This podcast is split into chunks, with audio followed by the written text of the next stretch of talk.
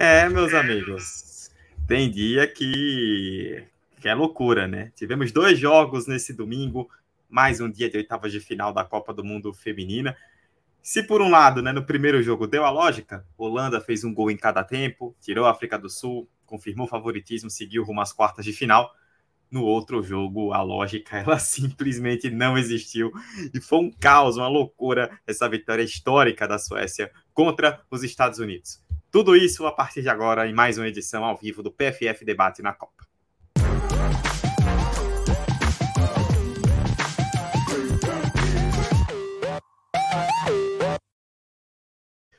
Muito bom dia para você que está nos acompanhando ao vivo aqui no YouTube do PFF ou então nos ouvindo também nos agregadores, né? Bom ressaltar isso. Resolvemos o, o, o problema que estava aí nos acometendo e agora as lives estão caindo também com as versões em áudio, né, nos agregadores de podcast para você ouvir e poder consumir também durante o dia os nossos resumos diários aqui dos jogos da Copa do Mundo.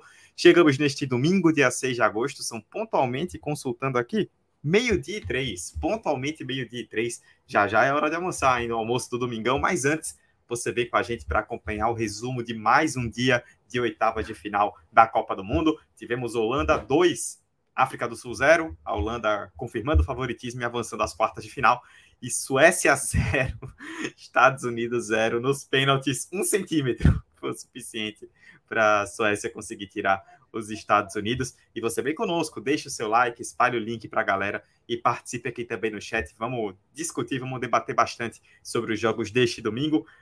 Eu, Eduardo Costa, estou com ele, que vai aparecer agora aí na tela. Luiz Felipe Pereira, agora sim, pronto, agora está tudo ajeitado certinho. Luiz, muito bom dia para você. Domingão aí de dois jogos, né? Que um sábado para domingo, né? Que o jogo da Holanda foi ontem ainda, né? No nosso horário. Um que deu a lógica, né? Holanda, um gol em cada tempo ali resolveu a parada. E o outro é meio difícil de explicar a sucessão de fatos que aconteceram em Suécia e Estados Unidos, né? Tudo bom? Boa tarde, Eduardo. Boa tarde para todo mundo que está acompanhando o PFF Debate, é, está participando aqui no chat. É, se vocês me permitem começar um pouco num tom um pouco mais descontraído, vou parafrasear o grande Carlinhos Bala. A mesma mão que aplaude é a mão que vai. Parafraseando, a mesma trave que te salva na fase de grupos é a trave que te elimina. E foi o que aconteceu com os Estados Unidos é, nesse jogo contra a Suécia foi a mesma trave que, em que o chute da Ana Capeta bateu e saiu na, no jogo da fase de grupos, foi a trave do último pênalti que a, que a O'Hara bateu e a bola também saiu. Então, ironias aí, mas é, um jogo que os Estados Unidos dominou, que conseguiu ser superior durante os 90 minutos e mais a prorrogação, mas que acabou parando na grande atuação da Musovic, depois a gente vai entrar em mais detalhes sobre isso, e que nos pênaltis várias jogadoras ali consagradas e, e tudo mais é, acabaram desperdiçando as cobranças de, de pênalti. E os Estados Unidos ficaram pelo caminho num, num, num desfecho aí inesperado. E a Holanda confirmou uh, o seu favoritismo, mas a África do Sul cai de pé, né? Fez um jogo muito digno, fez uma Copa muito digna e, e ali por detalhes, por detalhes que acabaram se tornando maiores dentro do jogo, acabou ficando pelo caminho, mas uma grande competição, uma grande campanha da, da seleção sul-africana. Muito bem, deixa eu passar aqui pelo chat antes de da gente começar para valer né, o debate deste, destes jogos de hoje. Luiz, só dá uma mutadinha aí, por favor, por causa do, do, do eco. Agora sim, pronto, aí sim. Ana Vinagre, deixando bom dia. X Cleverton Alves, bom dia, que triste. A turma tá nessa vibe hoje. Isabel Lima, bom dia. Bruno Mioto, bom dia a todos. Dá para falar que temos a Copa do Mundo. Pois é, né? A gente vai olhar já já o chaveamento. Só sobrou o Japão de campeão. Né? Nós vamos para as quartas de final e só o Japão de campeão sobrou nesse bolo aí. Isabel, que grande dia para o futebol de mulheres. É, o, tá todo mundo aqui comentando. Mariana Alves, que Copa do Mundo sensacional, maravilhosa e saborosa. Eu li um sensacional, mas tá sensacional também. É, Matheus Ávila, só consigo imaginar os comentaristas americanos quebrando a cabeça para explicar o que é um milímetro na revisão do pênalti por VAR, é, rapaz. É, a, a, é, vocês passaram né, aqui os últimos dias pensando, e se aquela bola da Ana Capeta estava alguns centímetros mais para a esquerda? Pois é, os centímetros que faltaram lá sobraram agora no jogo de hoje. Letícia Santiago, bom dia, dia maravilhoso. A, a turma, quando os Estados Unidos perdem, o pessoal, o pessoal vem soltar fogos aqui. E a Ana Vinagre postou aqui a declaração da Rapino no pós-jogo, né? A última Copa da Rapino, né? Ela disse: é triste, temos algumas das melhores jogadoras no campo e fora que a Copa do Mundo já viu. Marta e Sinclair, por exemplo, ela citou que são duas jogadoras além dela que também não estarão na próxima. Ser capaz de estar na atmosfera com todas essas jogadoras ao mesmo tempo foi muito especial.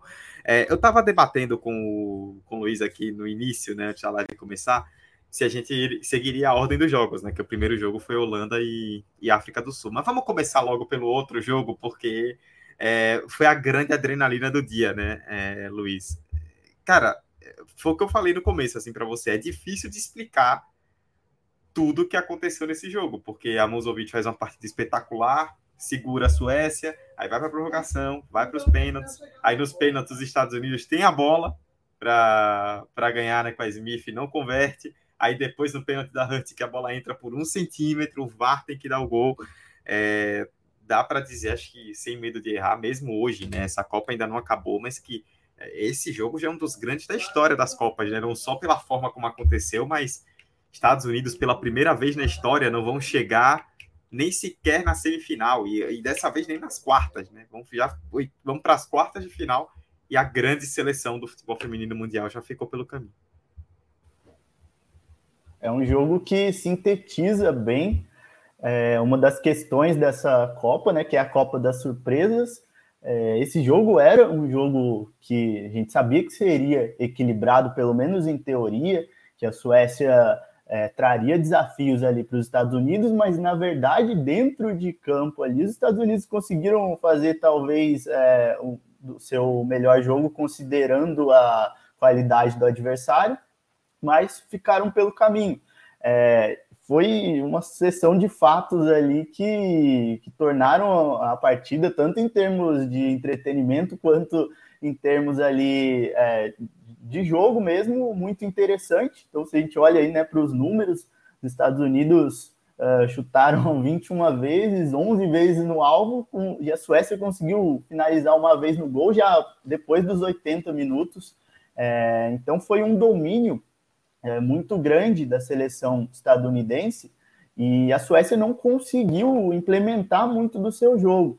É, quando isso também é uma questão sintomática para a sequência da competição, porque a gente sabe da força da bola parada, da bola aérea da Suécia, e foi uma questão que não conseguiu estar tão presente no, no jogo da Suécia hoje.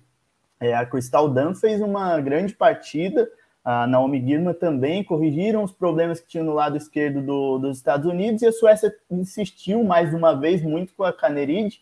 É, não sei até que ponto também é uma questão relacionada aí a condição física da Rolfo, que não tem sido tão acionada assim no lado esquerdo do ataque, mas a verdade é que o ataque da Suécia tende muito para o lado direito uh, o tempo inteiro e não conseguiu gerar situações de cruzamento, que é a parte da bola aérea, a parte dos cruzamentos é algo forte da, da Suécia e não conseguiu gerar grandes chances, muito por mérito dos Estados Unidos também defensivamente. Uh, e essa questão, e, e aí também na, na, bola parada, não foram tantas chances assim como nos outros jogos, e a equipe acabou não conseguindo construir uh, de forma tão interessante como fez, por exemplo, na partida contra a Itália. É, e os Estados Unidos dominaram o jogo muito também pelo encaixe, pela mudança aí que o Vlático fez de colocar a Emily Sonnet. É, o, que eu dá, o que eu diria que o Vlático achou o meio campo dele, mas achou tarde demais achou na, na partida em que a equipe foi eliminada, porque a Sônia fez uma grande partida, jogando do lado da Andy Sullivan, que também fez um grande jogo, e liberou, liberou a Horan para se movimentar, e ela foi a melhor jogadora em campo.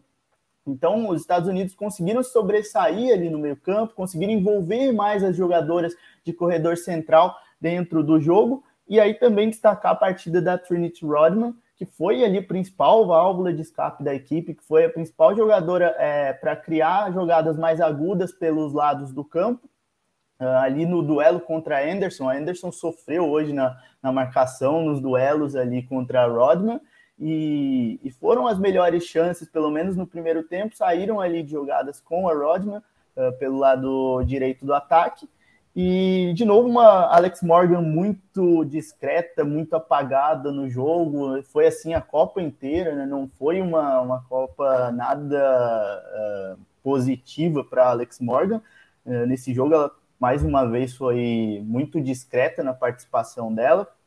Sophie Smith foi importante para fazer movimentos sem bola, vindo por dentro e abrir o corredor para uh, Crystal Dunn atacar. Então, os Estados Unidos conseguiram ali variar bem o seu jogo, manter a posse, chegar de forma aguda em alguns momentos e principalmente conseguiram vencer os duelos ali no meio-campo. Só para destacar algumas questões aqui das volantes do, dos Estados Unidos, a Sullivan teve uh, venceu 12 dos 16 duelos que ela teve no jogo, conseguiu acertar 5 das 8 bolas longas que ela teve e 77,6% dos passes. E a Sonnet é ainda um pouco mais impressionante esse número, 88% de passes certos, 56 passes certos no jogo, 6 duelos ganhos de 11, uh, e, e, também teve uma participação bem importante dentro da partida, Horan se movimentando no entrelinhas, Uh, inclusive é dela a questão do chute ali que exige uma das defesas mais incríveis dessa, dessa Copa, que foi aquela bola que a Musovic pega ali a queima-roupa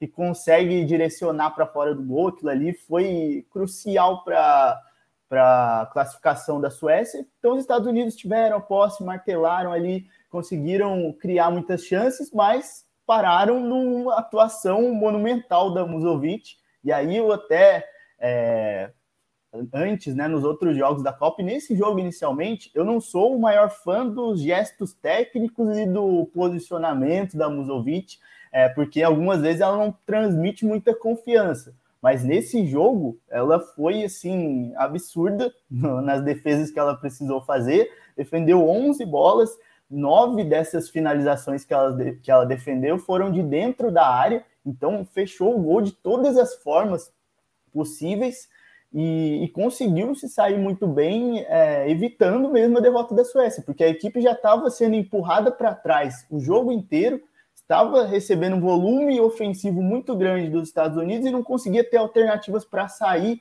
desse cenário. Então a goleira foi fundamental para conseguir levar esse jogo para a prorrogação e na prorrogação ela continuou fazendo defesas importantes, porque aí a Suécia já estava desgastada. É, os Estados Unidos conseguiram aproveitar a questão de ser um time um pouco mais leve do que a Suécia. É, tem algumas jogadoras ali de imposição física também, mas via de regra é um time bem mais leve que a Suécia.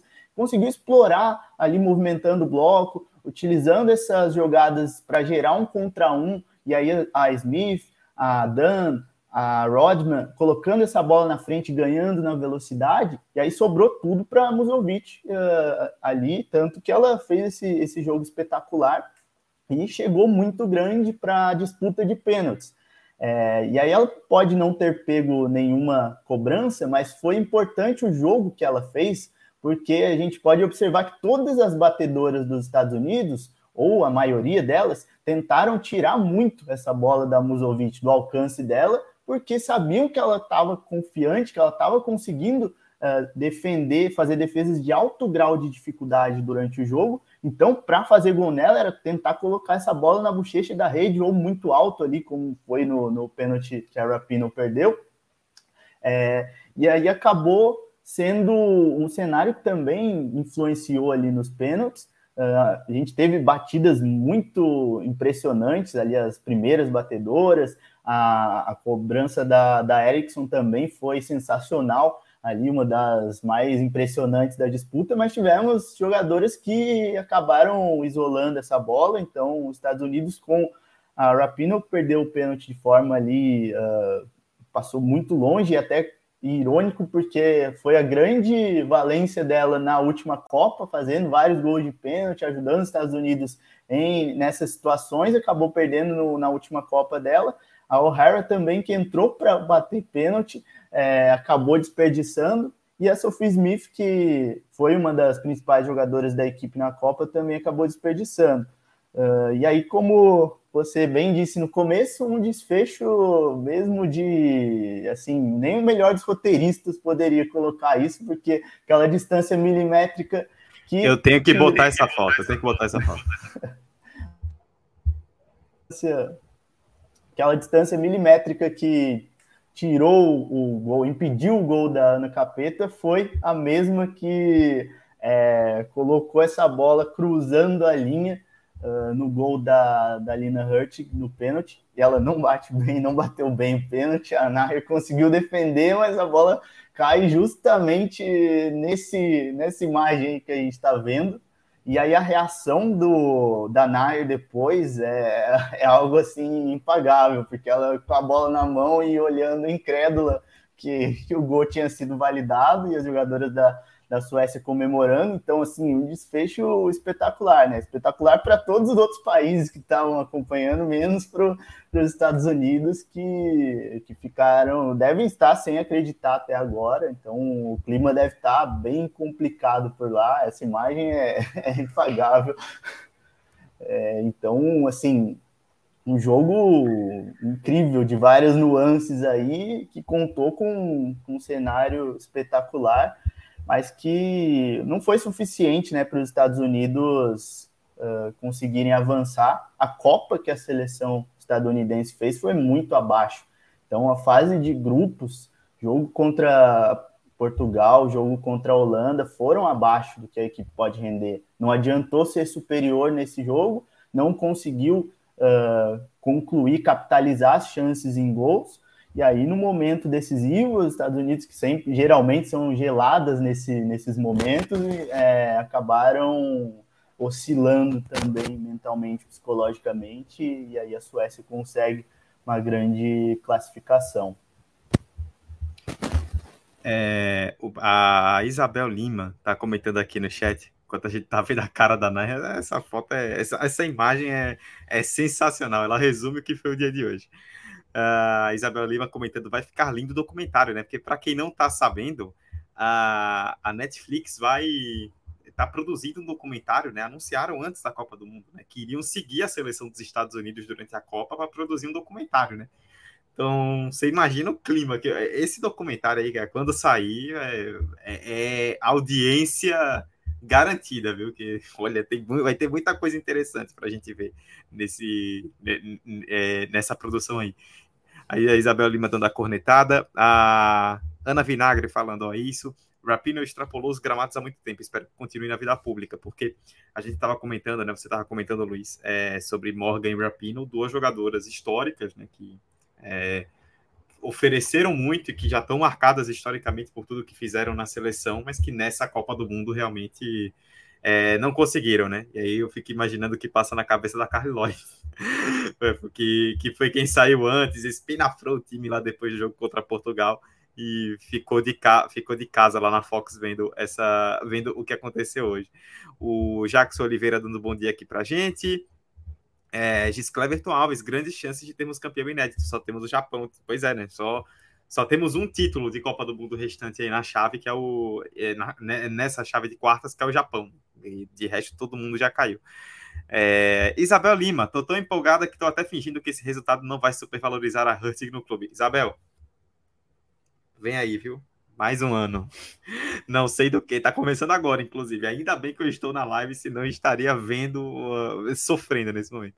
É, Rodrigo Souza, só entre nós, aquela bola não entrou por completo. É, esse é o tipo de lance que é tecnologia, porque no olho não tem como. Tipo, no olho não tem como você dizer que foi gol, não. Ali tem que ser uma tecnologia muito precisa para falar sobre isso. E o Bruno Mioto, Vlatko Antonovski matou os Estados Unidos tirando a Rodman, que estava infernizando a direita sueca e demorou para tirar a Morgan. E aí, Luiz, acho que a gente pode falar é, um pouco mais né, sobre esse jogo, especificamente sobre os Estados Unidos, pegando esse gancho do comentário do Bruno.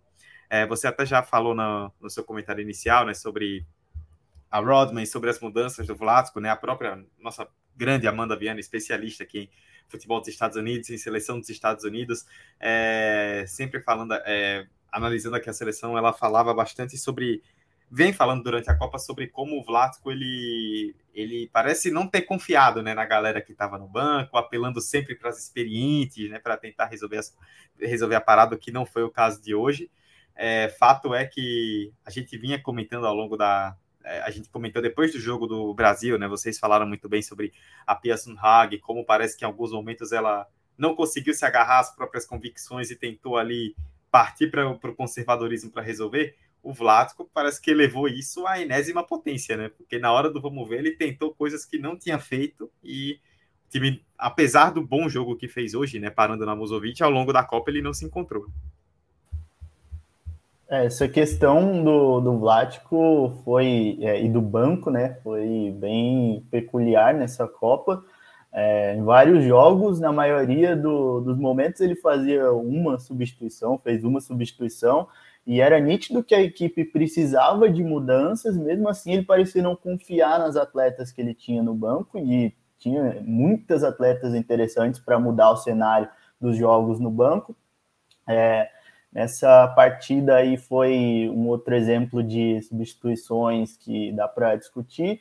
É, essa questão da Rodman pelo não dá para cravar, né? Mas pelo que deu para ver depois, ela ali no banco chorando, provavelmente teve alguma questão física, ela sentiu alguma coisa, porque se não for isso, é muito difícil de explicar o porquê de, de sacá-la do time naquele momento, porque era a principal jogadora uh, no último terço do, dos Estados Unidos. A Morgan estava numa partida ruim de novo, a Smith estava mais jogando sem a bola, fazendo movimentos ali para atrair marcação do que é, conseguindo as jogadas individuais. Então a Rodman era a principal atleta ali mais aguda no, no último terço e acabou sendo substituída pela Lynn Williams, que até fez algumas boas jogadas também, mas uh, num outro ritmo diferente. E a questão de não ter substituído a Morgan também é, antes foi uh, algo que pesou. Nos outros jogos, ele realmente pareceu não ter confiança no banco para mudar as situações.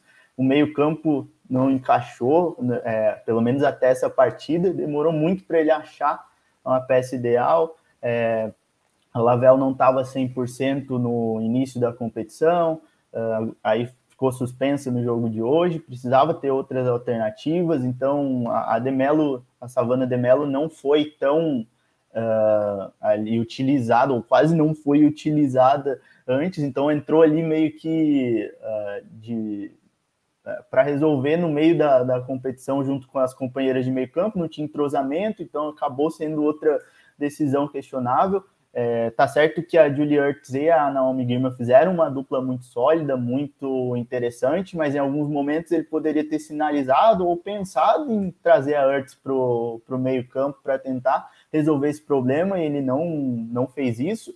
Então, assim, do, da parte do Vlático, da parte do técnico, foi uma Copa do Mundo que deixa muito a desejar. Isso a gente vai repercutindo e falando sobre vários treinadores e treinadoras que vão caindo nessa Copa, né? Junto com as suas seleções aqui, é o que as seleções vão sendo eliminadas, né? É, a gente já citou sobre a Pia, sobre a, a Martina Voss Tecklenburg, o, o próprio Vlático agora, então, assim, para as grandes seleções ou para as seleções ali que entravam como favoritas uh, em certo estágio da competição, os treinadores e treinadoras estão fazendo competições bem abaixo, tanto nas escolhas quanto na questão de confiar nas suas uh, comandadas ali no banco ou manter as suas convicções. Alguns estão morrendo abraçados com as convicções na, na teimosia ali, e outros estão mudando essas convicções no meio da competição na hora do desespero, e aí já é um pouco tarde ou já é muito tarde para conseguir resolver alguma coisa. Mas, assim, imagino é, nesse momento o Carly Lloyd deve estar tipo neto lá no, nos Estados Unidos, é, criticando a, todas as jogadoras da, da seleção. É, e, e, e, com razão em algumas críticas ali, porque foi realmente muito abaixo. É como a gente falou da, da seleção brasileira: tem a parcela de culpa do, do treinador nesse caso, e tem parcela de culpa das atletas também que tiveram um rendimento abaixo durante a competição. E aí a gente fala muito mais do desempenho ao longo dos jogos no caso dos Estados Unidos, do que nesse jogo especificamente. Não foi um jogo ruim, não foi um jogo espetacular também da seleção estadunidense, poderia ter aproveitado melhor as chances, mas também esteve longe de ser um péssimo jogo ou um jogo ruim. Porém, não, não foi suficiente para avançar. O futebol tem dessas e, pela campanha geral, realmente não, não merecia. Não tem injustiça no futebol, mas pelo que apresentou na, na competição, não, não merecia passar hoje. Tô só aguardando as aspas da Carly Lloyd pintarem na minha timeline, porque hoje é dia, viu? Hoje é dia. É, Miguel Fortunato, lembrando aqui, todas as seleções que tiraram os Estados Unidos da Copa foram para a final. Noruega 95, Alemanha 2003 e Brasil 2007, né? É, é, é, uma estatística interessante. Ana Vinagre, quem assistiu às análises pré-Copa de Amanda e Thaís não ficou surpreso. Impressionante a, galera, a competência da galera do PFF. Quem acompanha entende, né, Ana Vinagre? De verdade, eu estou falando dessa turma de, de, de, comentaristas aqui do canal, inclusive este que está aqui ao meu lado, que eu estou apontando. Quem acompanha entende, não tem jeito, né? É, a chance de acertar é muito maior. Não quer dizer que vai acertar sempre, mas a chance de acertar é muito maior. Tonho da Lua, goleiro dos States, ainda está no campo com olhar fixo, esperando alguém dizer que a bola não entrou. É, é uma grande cena. E o Miguel falou aqui, Luiz, sobre as seleções que tiraram os Estados Unidos da Copa. A gente falou bastante de Estados Unidos, mas vamos falar de quem venceu, né? Da Suécia, porque, assim, por um lado, a Suécia consegue ter resiliência e força para superar uma, a grande seleção do futebol feminino mundial, e isso dá uma casca muito grande, né? Para a seleção seguir em frente. Por outro, a gente tem que lembrar que a Suécia, apesar de ter sofrido contra a África do Sul, fez uma primeira fase relativamente tranquila, e aí pega os Estados Unidos, e se não é a atuação da Musovic, não, não teria conseguido classificar hoje. Então, é, você é, tem esses dois lados da moeda, né? Do time do Gustafsson. Por um lado, time que consegue ter força para bater os Estados Unidos do jeito que bateu, o acorda no pescoço. Por outro, um time que teve seus problemas ao longo dos 120 minutos e agora vai ter um desafio muito pesado, né? Porque se enfrentou os Estados Unidos, que apesar do tamanho fez uma Copa bem ruim, vai enfrentar aquela que talvez venha sendo a seleção mais constante a nível de desempenho desde que começou a Copa, que é o Japão. É, realmente, pensando no tamanho dessa vitória, né, no tamanho da classificação, da forma que foi, é aquele tipo de jogo que potencialmente molda seleções que acabam chegando na final, ou que acabam sendo campeões. Não estou dizendo que isso vá ser o caso, não dá para saber, mas é um tipo de vitória que enche a seleção de confiança, que mentalmente, psicologicamente faz a seleção sueca crescer muito dentro da Copa do Mundo, mas não se pode ignorar o que foi o desempenho da equipe dentro dessa partida. Então, era o jogo de maior exigência, era o adversário de maior nível competitivo, era o cenário é, em que a Suécia teria menos a bola, em que a Suécia teria que jogar de uma forma um pouco diferente e mostrou muito pouco em termos de repertório ofensivo. Quando os Estados Unidos conseguiram reduzir as oportunidades da Suécia em termos de bola parada e em termos de bola é, aérea, é, ficou muito condicionado ao jogo é, ali, tentando encontrar a Caneride em jogadas individuais, em situação de um contra um, em tentar acioná-la ali uh, naquele lado direito, e também acabou não sendo eficiente. Fora isso, a Suécia não fez muito mais uh, no jogo ofensivamente. E defensivamente é uma equipe que não tem exatamente aquela postura agressiva quando o adversário está tendo a posse de bola, está trocando passes e está empurrando a Suécia para trás. É uma equipe que vai, é, se o adversário empurra, ela vai indo para trás para se defender, e isso gera uma situação que muitas vezes no jogo se tornou uma partida de ataque contra a defesa. Então, você ficar defendendo cruzamento o tempo inteiro, ficar defendendo é, bola na sua área o tempo inteiro, finalização o tempo inteiro, é, isso te desgasta fisicamente. Se você não conseguir minimamente manter a posse ou minimamente ser eficiente é, no seu, nas suas jogadas de transição, é, te desgasta muito fisicamente e, te, e, também é um jogo que fica muito favorável para o seu adversário, porque qualquer momento pode sair um gol ali, fica aquela sensação, e a gente teve aquela sensação em vários momentos do jogo de que os Estados Unidos marcariam a qualquer momento, porque uma chance ali é, mais perigosa acontecendo, novamente chegava ali e a Musovic tinha que salvar. Então não foi um bom jogo da Suécia. É, até defensivamente tem aquela a questão ali dos duelos pelos lados do campo. A Anderson não conseguiu se sair bem contra a velocidade da Rodman. É, a Bjorn também não fez um, um jogo extremamente seguro. É, as volantes, apesar de terem corrido muito, elas não conseguiram encaixar essa marcação na Horan, tanto que ela parecia muitas vezes livre para ser linha de passe no entrelinhas, para pisar na área e completar a finalização. Então não foi um jogo muito interessante delas. Não sei até que ponto é, a Rolfo está saudável para essa Copa, porque me parece nítido que ela não está 100% e que isso está impactando, claro, no desempenho dela também. É, isso impacta até no, no, jogo da Suécia ofensiva, defensivamente também. Uh, a Aslane não vem fazendo uma Copa brilhante, longe disso, está um pouco apagada também. E a Black Stennis vai depender das companheiras municiarem ela, o que não vem acontecendo com muita eficiência, pelo menos é, nesse jogo. Foi um, um outro exemplo, contra a África do Sul já tinha sido assim. Então a Suécia é uma equipe que não, não vai mostrando muito assim ofensivamente. Uh, defensivamente é uma equipe sólida, mas se deixar, por exemplo, o Japão controlar a posse uh, e criar esse volume ofensivo que os Estados Unidos teve hoje, é, as chances de ser eliminada é grande, por mais que a Musovic esteja uma, em um dia novamente ali é, iluminado, que consiga fazer vários milagres, a seleção japonesa é muito eficiente, é muito efetiva nas suas jogadas, de transição, de organização ofensiva, e a seleção japonesa se adapta muito aos cenários dos diferentes adversários. Então, quando tem que ter a bola, quando o adversário oferece a bola e se fecha, e o Japão tem que construir e gerar espaços, faz isso muito bem. Quando o adversário vai ter mais a posse, vai tentar encurralar o Japão, se fecha e sai na transição de forma muito objetiva. Então, não tem muito para onde correr no caso da, é, da Suécia enfrentando o Japão em termos de desempenho, é, é, um confronto que aí vai ser um pouco de, de, disparidade, porém não é só isso que vai influenciar. A gente sabe que tem muito mais envolvido num jogo de mata-mata de Copa do Mundo. E foi um exemplo no jogo de hoje da Suécia contra os Estados Unidos.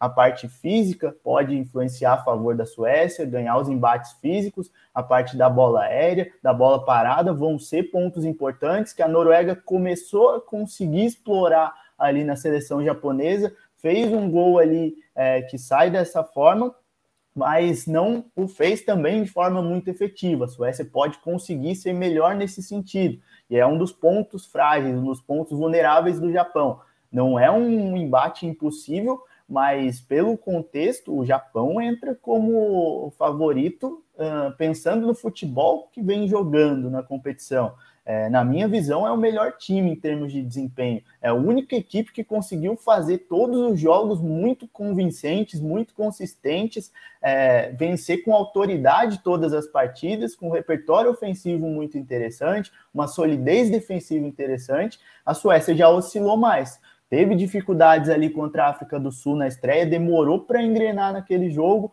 Depois, no jogo contra a Itália, a bola parada abriu os caminhos ali com muita facilidade e chegou numa última rodada contra a Argentina já tendo uma situação mais tranquila e também aproveitando um adversário que tinha muitas fragilidades. Agora, contra os Estados Unidos, no jogo de nível competitivo mais alto, precisou de um jogo brilhante da sua goleira e aí do imponderável do, do futebol, essa bola milimétrica entrando para conseguir passar, porque também não foi tão eficiente nos pênaltis, né? Um pouquinho mais, mas não foi tão eficiente é, acabou desperdiçando ali cobranças, então é uma, uma questão que dá para seguir, a gente pensar em alguns cenários. Essa vitória pode ter um impacto muito positivo mentalmente, psicologicamente, a ponto de fazer a Suécia potencializar seus pontos uh, mais fortes dentro de campo contra o Japão, mas também pode ser um jogo que vai encher de confiança, mas que o futebol não vai mudar ali, vai continuar sendo uma equipe pragmática, previsível, e que se o Japão conseguir fazer é, anular esses pontos, neutralizar esses principais pontos da Suécia, vai ter sucesso aí contra a equipe europeia. Pois é, a gente está vendo aí na tela Musovic, né? Você já lembrou bem durante seu comentário, 11 defesa-chave contra os Estados Unidos, a maior quantidade de uma goleira nessa Copa até agora. O pessoal está aqui comentando, falando já dessas projeções de futuro, né? Bruno Mioto falando que não vai ser um jogo fácil para o Japão, a Suécia e a Noruega melhorado, um jogo parecido, rezar para a eficiência do time do Ikeda fazer a diferença mais uma vez. Tonho da Lua, Suécia joga igual, França e Noruega gostam da bola aérea. Matou essa jogada, acaba o jogo delas, foi o que os Estados Unidos fizeram. E o Gis Cleverton Alves torcendo aí pela semifinal entre Japão e Holanda gancho do Gis Cleverton para a gente falar do outro jogo, né, de hoje. Esse um pouco mais normal, né, não teve o, a dose de caos que teve Suécia e Estados Unidos, mas mais cedo, né, ainda na, na virada da noite para madrugada de sábado para domingo. Holanda 2, África do Sul 0. A Holanda classificada para enfrentar a Espanha nas quartas de final. E aí, Luiz, enquanto eu coloco as estatísticas desse jogo na tela, é, é, é, o que a gente vinha dizendo já no início, né? Deu a lógica, né? A Holanda era a favorita, venceu um gol em cada tempo, não sofreu tanto, mas a África do Sul, pela Copa que fez, né? Tirar a Itália como tirou no último jogo, fazer um, um jogo competitivo contra a Holanda, a África do Sul cai de pé, chegou até onde deu para chegar, mas a Holanda segue, segue bem, né? Para quem não estava botando muita fé na Holanda no grupo contra os Estados Unidos, que já não era mais aquela Holanda de outros tempos, a Holanda aos poucos vai seguindo aí, vai se colocando bem nessa Copa. É, a Holanda vem fazendo uma, uma competição bem consistente, vem crescendo dentro da, da competição. Acho que isso é o grande mérito da, da seleção holandesa. Conseguiu encaixar muito bem a sua equipe com esse sistema, com três zagueiras, vai potencializando as suas pontas, as suas alas é, Pelova e Brooks vem fazendo uma grande competição e sendo pontos-chave.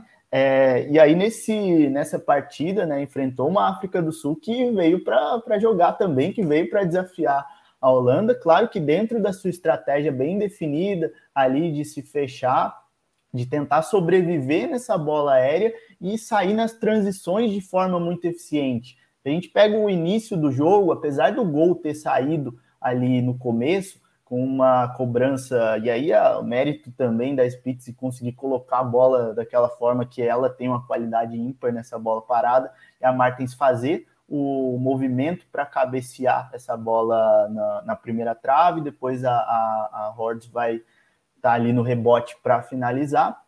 A África do Sul vinha uh, fazendo um jogo equilibrado contra a Holanda e assustando muito nas transições. E aí duas peças eram chave nessa questão, que era Gatlana, que fez um, mais um jogaço, que jogou muito bem nessa partida também, aliás, grande Copa dela, e outra peça que era chave era a Seposenwe, que acabou tendo que sair do jogo lesionada. Ela é quem puxava essas transições, era quem puxava esse contra-ataque e que conseguia tomar decisões muito lúcidas de quando fazer esse passe para Gatlana, de quando acionar a atacante nessa bola e em quais intervalos acionar a sua atacante. E ela vinha sendo muito eficiente nessa conexão. Quando ela sai do jogo, a África do Sul perde um pouco nesse sentido. E aí tem que reajustar a sua transição ofensiva. E aí começou a depender cada vez mais da Gatlana para fazer essas jogadas sozinha. Ela foi muito bem nos duelos individuais contra as zagueiras da Holanda, que são jogadoras mais lentas, mas aí ela acabou pecando um pouco na, no momento de finalizar, na última bola ali, na hora de colocar essa bola na rede, e aí parou numa personagem que não vinha sendo tão exigida na Holanda nos outros jogos, mas que foi crucial nessa partida, que foi a Daphne Van. É, ela acabou sendo uh, merecidamente eleita a melhor em campo, que fez um grande jogo também com defesas cruciais. Sete defesas no total no jogo, quatro delas em finalizações dentro da área. Então, quando a Holanda estava vencendo, mas estava oferecendo espaços para a África do Sul em transição, foi a Van Doncelar que conseguiu segurar as pontas ali com defesas muito difíceis, com defesas importantes.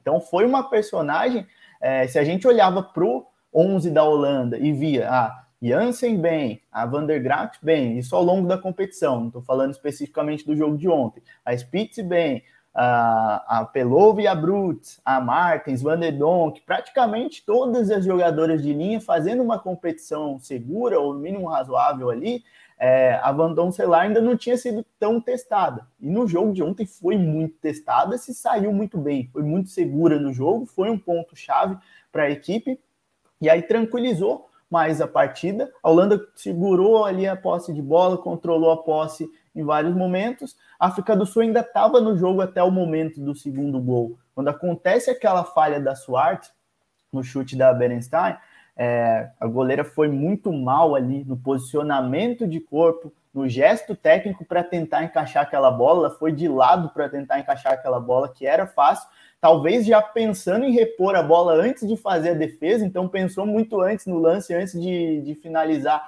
uh, o gesto de defender aquela bola, isso acabou atrapalhando. Ela falha e naquele momento a África do Sul ficou numa situação muito complicada. Parece que a equipe também já passou a não acreditar mais tanto que era possível, porque com dois gols de desvantagem naquele período do jogo e perdendo as chances que perdeu em, em alguns momentos, ficou muito complicado. Aí a Holanda passou a, a controlar mais essa partida. Uh, destacar também não só o jogo de ontem, mas a Copa do Mundo que a Lick Martins vem fazendo. Ela pode não estar aparecendo o tempo inteiro em termos de gols e assistências, mas ela faz uma função muito importante que é trabalhar bem no entrelinhas do adversário. Ela consegue se movimentar muito bem no entrelinhas para receber essa bola às costas das volantes adversárias, e ela é a jogadora que mais recebeu passes no entrelinhas na Copa do Mundo. 122 passes recebidos no entrelinhas. É, no jogo de ontem foram 28. E é uma jogadora que atrai muito essa marcação para abrir espaços para as companheiras e que também vai fazer passes importantes para a equipe variar corredor, para entrar no último terço. Então, uma jogadora que vem fazendo uma grande competição e a Van que vem jogando bem também, vai tendo um papel importante sem bola. Ela acabou tomando cartão amarelo e vai ser um desfalque aí importante para a Holanda contra a Espanha. Uh, é um jogo em que o placar foi tranquilo, que o jogo foi relativamente tranquilo para a Holanda, não tão tranquilo assim quanto pode parecer, mas que também abre os olhos ali para alguns problemas que pode ter defensivamente. Se a gente olha para a questão da compactação da Holanda, não consegue proteger tão bem a entrada da área, deixa muitos espaços ali muitas vezes. Na transição também, a questão do sistema faz com que, quando o adversário entre em contra-ataque, as duas alas estejam atacando, então a cobertura pelos lados do campo fica comprometida. E aí fica mais favorável para o adversário conseguir atacar aqueles espaços. Se a Espanha conseguir novamente com a Salma, com o Redondo ou quem estiver jogando pelos lados, atacar bem esses espaços, vai ter confrontos favoráveis setoriais nesse sentido. Então são pontos que a Holanda vai ter que uh, ter mais atenção e proteger seu entrelinhas melhor também. Fica Groening ali uh, circulando, varrendo os espaços, mas não é exatamente uma jogadora que vai ter 100% de eficiência contra uma Espanha que coloca duas, três jogadoras atuando ali, pesando aquele espaço. Então é um jogo que pode ter uh, vulnerabilidades que são muito favoráveis para o adversário. Mas a Holanda vem mostrando um futebol relativamente consistente, vem tendo uma campanha aí, uma trajetória interessante, crescendo na competição e, e aí, importante também na questão individual, a sua goleira ter uma atuação desse nível no jogo de oitavas de final, porque vai precisar muito dela uh, no jogo contra a Espanha. E a África do Sul cai de pé, né? Fez um mundial muito digno, teve seus destaques individuais. A Gatilana fez um mundial impressionante. É, ali para a equipe e principalmente porque desafiou seus adversários uh, entrando ali, olhando no olho, tentando jogar de igual para igual dentro da sua estratégia, se fechando muitas vezes, saindo ali em transição. Então, uma equipe que apresentou um jogo muito corajoso muitas vezes e claro que tem suas fragilidades, mas que não deixou nada a, a desejar ah, dentro das projeções que se fazia inicialmente para a campanha da África do Sul. Então é um cenário muito promissor de, de atletas ali. Nesse jogo contra a Holanda, acabou perdendo duas atletas lesionadas na partida, isso pesou também para o desempenho, é, mas uh, acabou conseguindo competir também nessa partida. Pois é, a África do Sul, assim, para uma seleção que é, não era muito cotada antes do começo da Copa, né? Você conseguir classificar no grupo, eliminando a Itália no último jogo, e você perde nas oitavas para a Holanda, por, por, uma diferença pequena, né? 2 a 0 não é uma diferença muito grande, com o frango da goleira e fazendo a goleira adversária ser a melhor em campo, então você, você fez o seu papel até onde foi possível, né? Mas, às vezes é, as coisas acontecem, a qualidade acaba se sobressaindo em algum momento e a Holanda conseguiu se sobressair neste sentido. É, o pessoal está aqui comentando.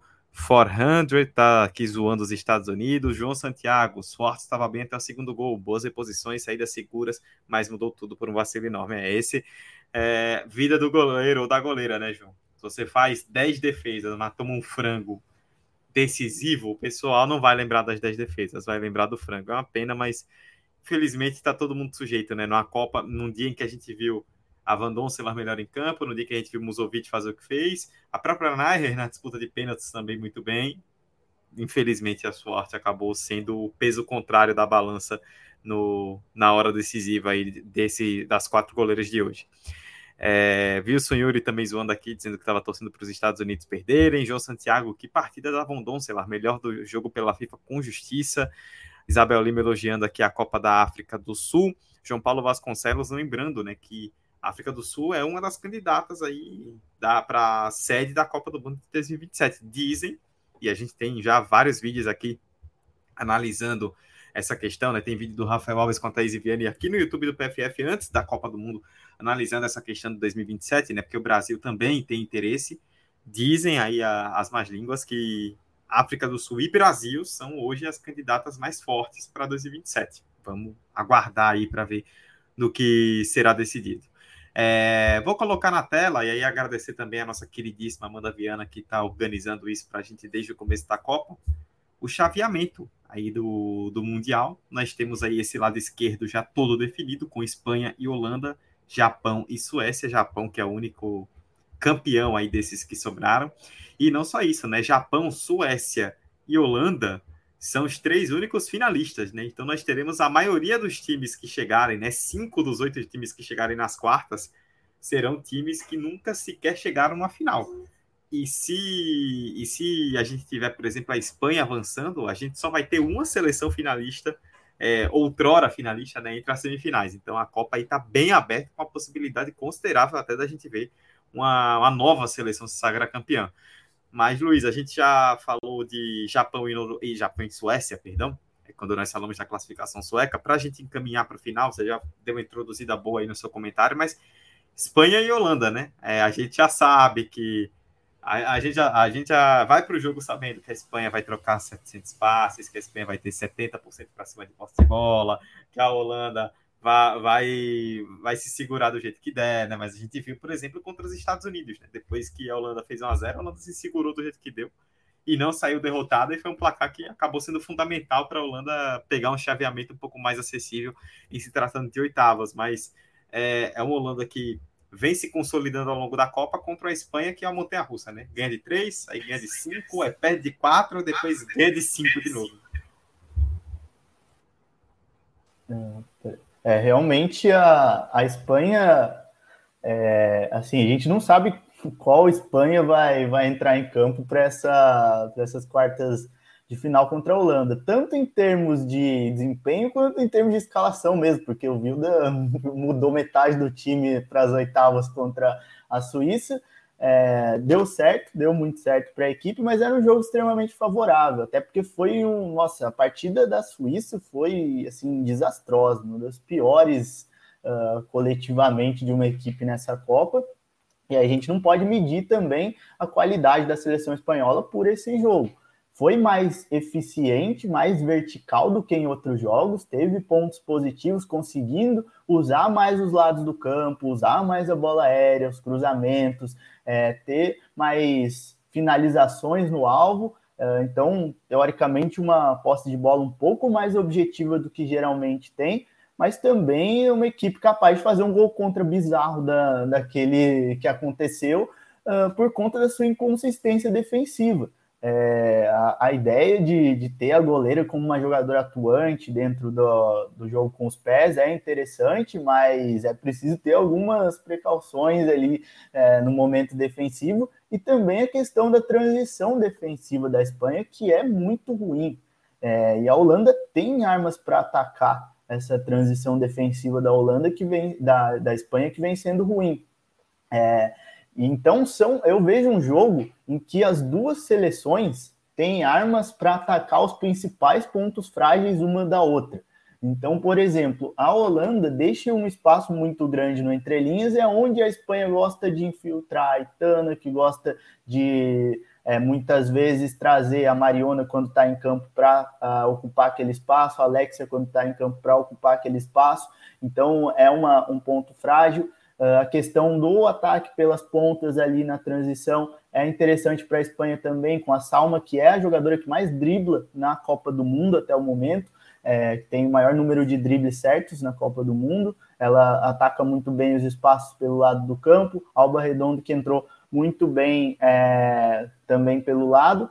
Então, é, consegue atacar bem essas vulnerabilidades da Holanda, mas em compensação tem uma transição defensiva muito ruim que a Holanda pode explorar e a, a bola parada da defensiva da Espanha não é um primor também é, é uma questão que a Holanda pode explorar. Tem a Van der muito bem ali na, naquela jogada, tem a Spitz para colocar a bola onde quer nesse tipo de lance, então é uma outra questão que pode ser aproveitada.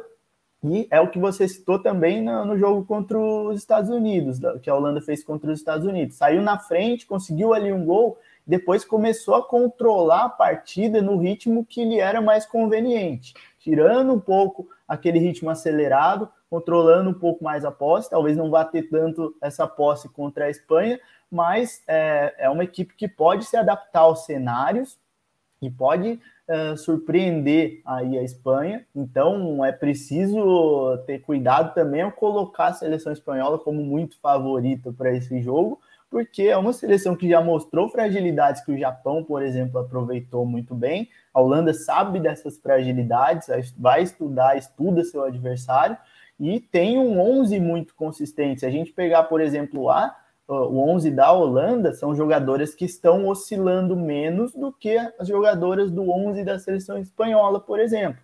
Então, é uma outra questão que pode influenciar e é claro que o clima agora deve estar mais tranquilo, deve estar melhor lá na, na Espanha, mas a, eh, a gente sabe que não é um tudo paz e amor ali entre as atletas e entre o treinador no, no extracampo ali na, na seleção espanhola. Então, qualquer mudança também na escalação ou algo do tipo pode acabar influenciando.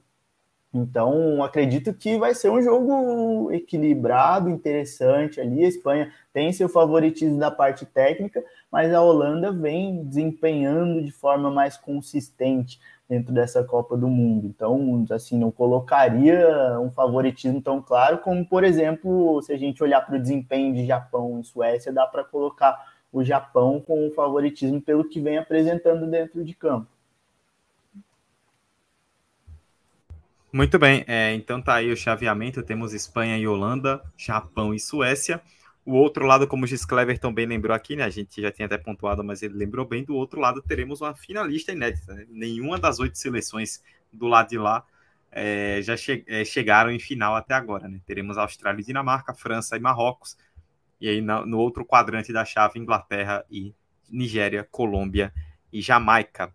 O jogo de amanhã. Amanhã é, a agenda começa, são dois jogos amanhã, né? Dos dois primeiros jogos desse lado direito aqui da chave.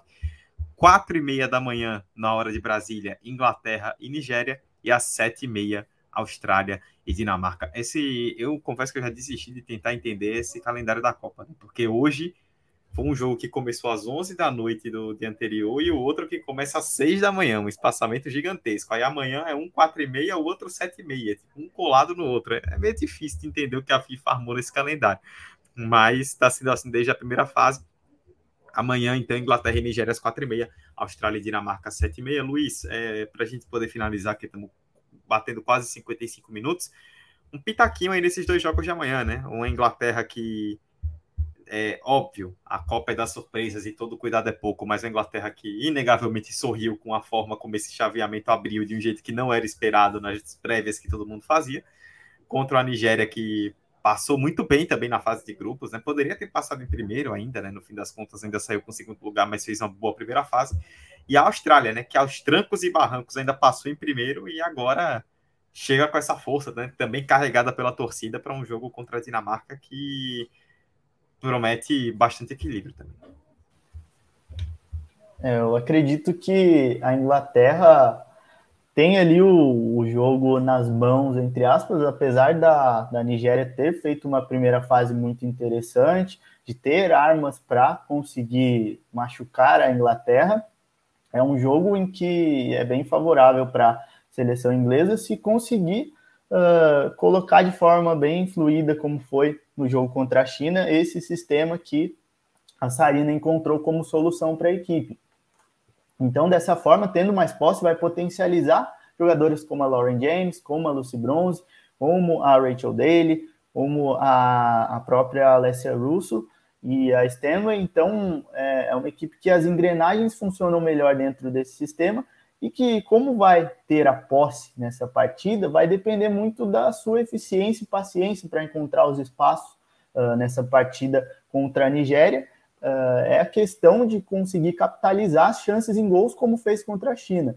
É, acredito que entra bem favorita para essa partida, seria uma zebra aí se a Nigéria passasse, mas é, não seria de extrema surpresa pelo que a Nigéria apresentou nesse Mundial até o momento. Tem uma goleira muito segura, a gente está vendo goleiras brilharem aí nessas oitavas de final, então pode ser um jogo que a Ana Dozier uh, brilhe a favor da, da Nigéria que consiga encaixar suas transições, que é algo que poderia uh, conseguir explorar a, a, equipe da Inglaterra defensivamente, mas é um jogo bastante favorável para a seleção inglesa e ainda mais com jogadoras de importantes tendo um desempenho de destaque, como é o caso da, da Lauren James, que pode desequilibrar aí essa partida.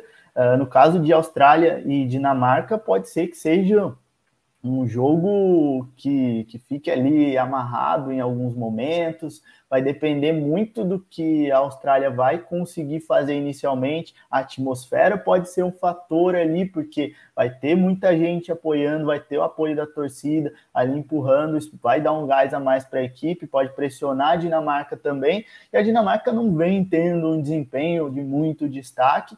É, é uma equipe que vai conseguir se fechar ali, fechar os espaços, mas ofensivamente, além da bola aérea, não vem apresentando grande repertório. Uh, colocando a Harder no entrelinhas, ela consegue trabalhar um pouquinho melhor, vai conseguir ter um pouco mais de destaque, mas a questão é que a Austrália, se mantiver a postura que teve contra o Canadá, por exemplo, com a Mary Fowler fazendo um bom jogo, com a, a Razor conseguindo fazer um bom jogo, com a Caitlin Ford uh, recebendo muitas bolas no, uh, nas costas ali da lateral adversária, pode ter um, um cenário de sucesso ali para conseguir capitalizar as chances já no início do jogo, já conseguir abrir o placar no começo do jogo, aí condiciona, melhora muito uh, a questão do contexto da partida para a equipe.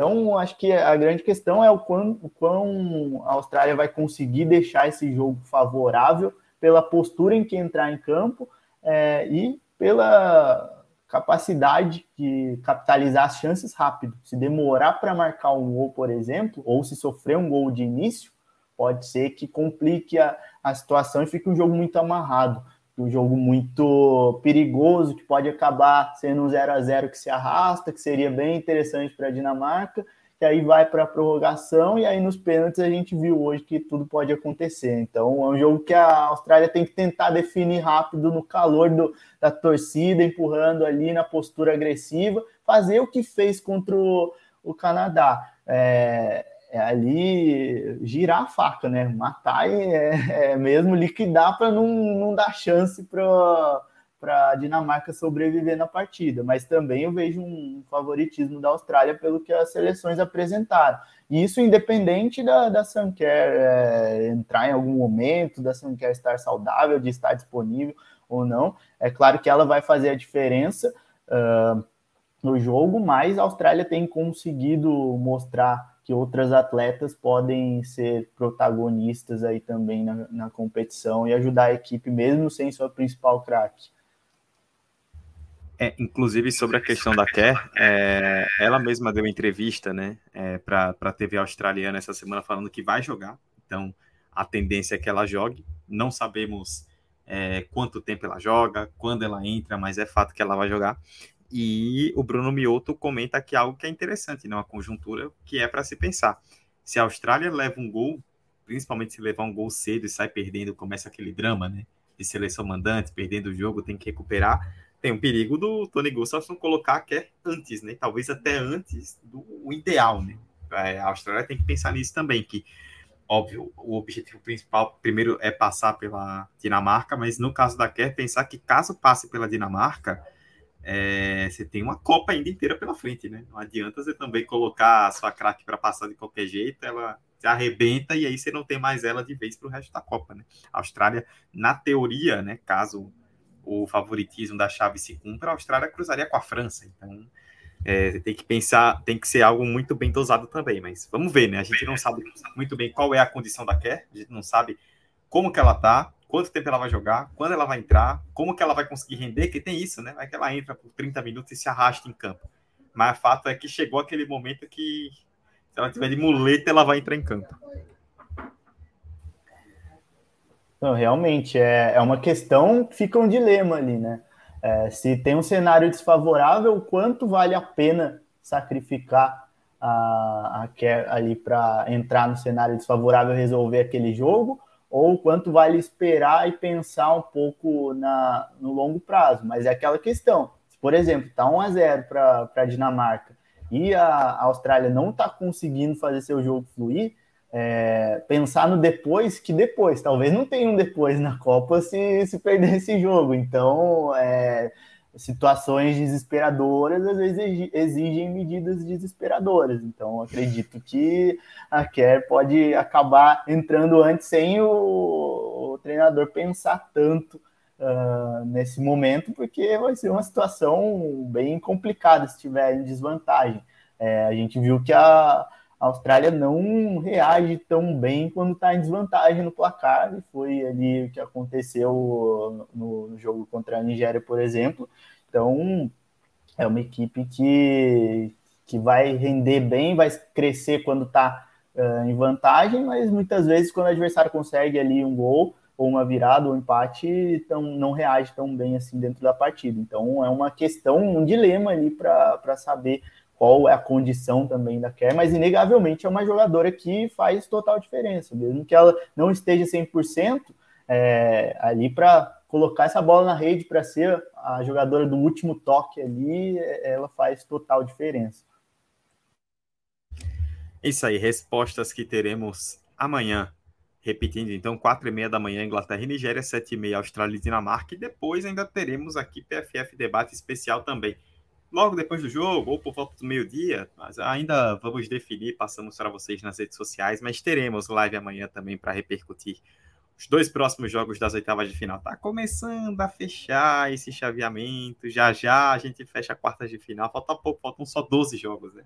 Copa começa com um monte de jogos, você se perde, fica louco, sono, de repente só faltam 12 jogos, já já acaba a Copa do Mundo é, Jacques Oliveira, Ana Vinagre, Tonho da Lua, Gis Cleverton Alves, Isabel Lima, Bruno Mioto, que eu coloquei o comentário aí na tela agora há pouco, é, Tonho da Lua, já citei, é, todo mundo aqui participando, né? O pessoal deixou seus palpites também, né? A gente botou aqui para o pessoal palpitar, né? Quem avança Espanha, Holanda, Japão e Suécia. O Tonho da Lua apostou em Holanda e Japão. O Bruno Mioto também quer ver Holanda e Japão. Isabel Lima sobre amanhã. Acho que a Austrália vence, mas já pensou se a Dinamarca comete o crime? É, essa Copa não dá para duvidar de mais nada, né? O mais falando, chegando agora falando que Japão vai ser o Brasil até o final. Já, já fechou com o Japão aqui para o restante da Copa do Mundo. É realmente uma seleção que carrega muito carisma, né? É, o João Santiago aqui participou também, 400, Wilson Yuri, Tonho da já citei, Jackson Oliveira também, Matheus Ávila falando que Japão e Suécia, Holanda e Espanha tem tudo para ser grandes jogos, torçamos para que sejam realmente grandes jogos, Miguel Fortunato, todo mundo aqui participando, deixando seu comentário, interagindo aqui conosco. Nesta hora de almoço, né? 1 e 6 da tarde de domingo, agora é hora de almoçar, né? Domingão, vão almoçar, vão descansar aí vocês que viraram a noite, porque é, chegou a hora. Luiz Felipe Pereira esteve comigo, Eduardo Costa, neste pós-jogo aqui deste domingo, falando da de, de Holanda 2, África do Sul 0 e Suécia 0, Estados Unidos 0 no pena, nos pênaltis, Suécia 1 milímetro, Estados Unidos 0. E teremos, temos já um lado das quartas fechado, o outro começa a ser definido a partir de amanhã. Luiz, sempre um prazer estar contigo com suas ótimas análises, sempre um grande aprendizado. E é isso. Ainda faltam metade das oitavas de final, tem muita, e já aconteceu tanta coisa né, nesse mata-mata, tem muita história boa e marcante para a gente continuar acompanhando e contando a partir desses jogos de amanhã. É, Eduardo, sempre um prazer estar aqui na, na sua companhia, uh, na companhia do pessoal que está acompanhando, que está participando no chat. Mais uma vez, agradecer a participação de todo mundo. E um domingo aí que, que ficou bem feliz para a gente por conta da, da atuação da Musovic, por conta do, do VAR. Ironicamente, o VAR fez a seleção dos Estados Unidos triste, da arbitragem fazendo a seleção dos Estados Unidos triste dessa vez. E é, só para encerrar aí, já espero o, documentário da, da, seleção dos Estados Unidos com a cena da, da Nair de abertura ali, aí aquele layout da Avenida Brasil congelando no, rosto dela. E depois começando a contar essa história da, da eliminação da, da equipe seria sensacional. E tem muita Copa para rolar acho que podem acontecer mais algumas surpresas aí e vale a pena acompanhar tudo. Tá passando rápido tá, tá acabando e a gente vai sentir saudade mas é isso, agradecer a todo mundo mais uma vez e bom domingo aí a todos. É, o Luiz já escolheu o caos, né? Não, não adianta. A escolha do Luiz é pelo caos. É isso a vocês que acompanharam conosco, seja aqui ao vivo no YouTube ou depois no YouTube ou no agregador de podcasts. Muito obrigado pelo carinho, pela audiência, por estarem conosco, por participarem sempre. Vocês sempre muito participativas aí no chat, espalhando o link, dando like, deixando seus comentários. Muito, muito obrigado pela grande audiência que vocês têm nos dado nessa Copa. PFF Debate volta amanhã para comentar Inglaterra e Nigéria e Austrália e Dinamarca. Já já a gente encerra as oitavas de final. Pouco a pouco a Copa vai chegando no seu final. Triste porque já já acaba, mas daqui a duas semanas, já daqui a dois domingos já estaremos comentando a decisão. Mas é, essa é a hora que começam a se criar os grandes momentos, né? E a gente sempre fica na esperança por isso. Beijo, muito obrigado a todos vocês que nos acompanharam neste domingão. Vão almoçar, vão descansar, que amanhã tem mais. Tchau.